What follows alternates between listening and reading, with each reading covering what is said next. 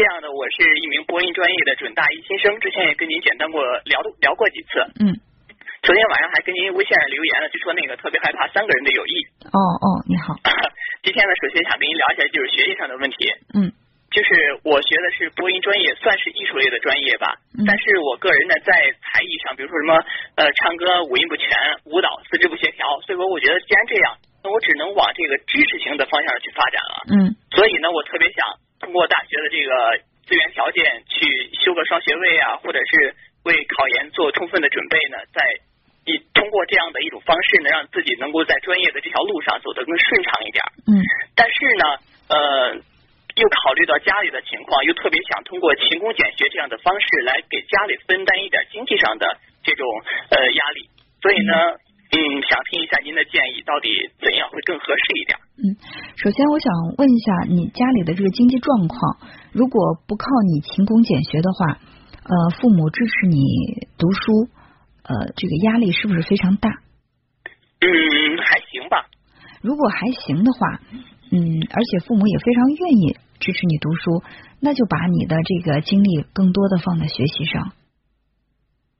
当然，我我听你很简单的来描述你的情况，给我的感觉，第一，你对你自己的人生呃很有计划。就是一个活得很清楚的这样的一个年轻人，呃，就刚才我们在我在回复那位朋友的这个微信的时候，我也谈到了，我们既要有近期目标，还要有远期目标。就是你的这个近期目标和远期目标，你都我觉得有一个非常清晰的呃概念在头脑当中，而且呢，也很想通过自己的努力，然后去分担父母的这个经济压力。所以我想有这样的一种生活和学习的态度。呃，以后我相信会发展的很好。嗯，至于说这个勤工俭学，呃，我认为是因为你为什么要上大学？上大学，你最本质的任务是什么？就是学习。求学。对，在你的这个求学呃达到了你自己感到满足的状态之后，如果还有一些嗯精力。你可以去参加一些社会的实践活动，或者呢去参加一些就是这个勤工俭学这样的，这同样它其实也是一个呃可以让你有收获的。比如你以后从事播音主持工作哈，你也说了你想做一个知识型的，那这知识它一方面有这种理论知识，还有呢很多都就是你的人生经验知识了。那我想你从现在你即使去去当一个家教也好，或者去做一个这个服务员也好。哦，我做过一段西餐厅的服务员。对，你在这个岗位上一定会有你的体验，它都会融入到你的思维当中。嗯，是。会对你对这个生活的态度啊、感触啊有很大的帮助。所以我认为这个它，嗯，不应该会成为你一个非常大的这种心理上的一个烦恼。呃，就是以学习为主，其他为辅就好了。嗯。呃，那除此之外呢，我我还特别喜欢学校的这种社团的工作，因为在高中已经做了三年，所以说也特别喜欢这方面的。那你觉得做这种社团工作和像这考研啊、修学位之类的，这之间你觉得哪个？嗯，我觉得现在你需要学会的是有舍有得，嗯，能够感觉到你其实什么都想要。如果说学校有很多社团的话，可能你想参加多个社团，所以你会觉得自己的时间为什么不够用呢？嗯，我我曾经跟你有过类似的一段心理体验，就是我在接触这个心理方面的这个专业学习的时候，我们都知道，就是心理专业的有很多很多种疗法，有很多种流派，呃，很多种治疗技术，所以呢，会有各种各样的这种学习班。那我就什么都想学，呃，不想错掉一个学习机会，然后我就学学学，到最后我会发现我是一个呃也掌握了不少这个心理学知识的人，但是我又是一个没有什么特点的人。就是你说起哪一门哪一种治疗技术，多多少少都会了解一些，但是你擅长哪一个呢？我哪个都不敢说自己特别擅长，而且听了很多的课，因为你就是。就是大量的在汲取知识的时候，大量快速的汲取知识，那么你吸收真正被吸被你所吸收的就很少。所以我认为，呃，学习它是一个细水长流的一个过程。所以说，你说你是一个刚刚进入大一的一学生，还有四年的时间，那我想大一你可以什么都去体验，没关系。嗯，你可以去，你甚至可以在，当然在你的基础的课程保证的前提之下，你可以多报多个社团，你也可以多去参加社会体验活动，甚至还可以偶尔去打打工都没关系，因为这是一个体验。那么在你都体验过之后，你就开始选择了，就要学会筛选了。第一步是体验，第二步是筛选。就像我们说我们喜欢吃什么水果一样，你必须要多尝试几种之后，你才能告诉别人我喜欢吃什么。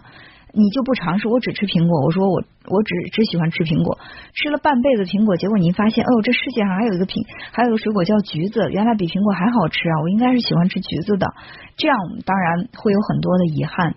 所以在你这个年龄阶段，多体验是没错的，但是体验过之后，一定要学要做出自己的选择。舍和得，就是你什么都想要要的话，可能什么都要不到。嗯，那么把自己真正想要的牢牢的抓住，其他的要嗯勇于去放弃。这有利于你，就是以后不管是在专业的领域也好，或者是在你整个的这个事业发展当中，你你是一个面目清晰的人，别人看到你之后知道你的特长是什么。嗯，就是您之前说的那个核心特质是吧？非常感谢你把我说的话记得这么清楚，的确如此。就是我们以后可能会是同行哈。那如果说我想我我想从早到晚都主持节目，文艺类的、少儿类的、什么新闻类的，包括心理类的，我都想去主持。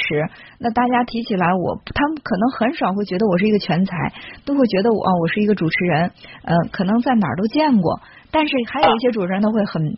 面目很清晰，见到他就说哦，他是一个很棒的一个心理类的节目主持人哦，人家是一个很棒的这个新闻主播。所以我想，我们既要有一个大致有一个全面的一个一个能力，同时还要有自己一个非常拿得出来的一个拳头产品，这样会更好。嗯，对，嗯，嗯，其实相比于这个学业上的问题，还有朋友上的问题，就是我昨天晚上问您的那个，其实我是特别这个。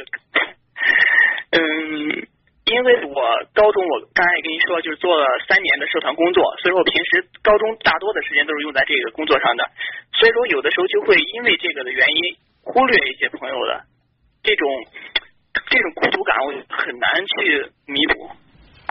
嗯，呃，好多人会一方面渴望，又一方面又表现的是很被动。所以就是有一句话嘛，就这样说：因为害怕会失去，就假装不在意；因为害怕得不到，就假装不想要。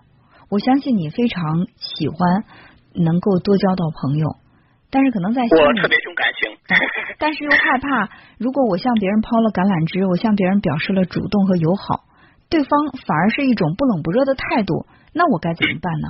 为了害怕被拒绝，那我干脆就不伸出我的手。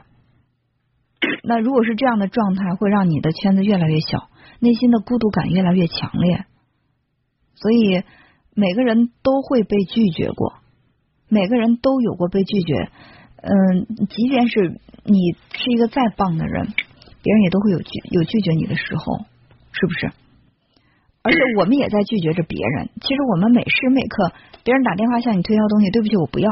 你不就拒绝别人了？他能会因为你的拒绝他就不工作了吗？所以说，在这个生活当中，拒绝和被拒绝都是很正常的事情。你必须要把这个心里的坎儿过去，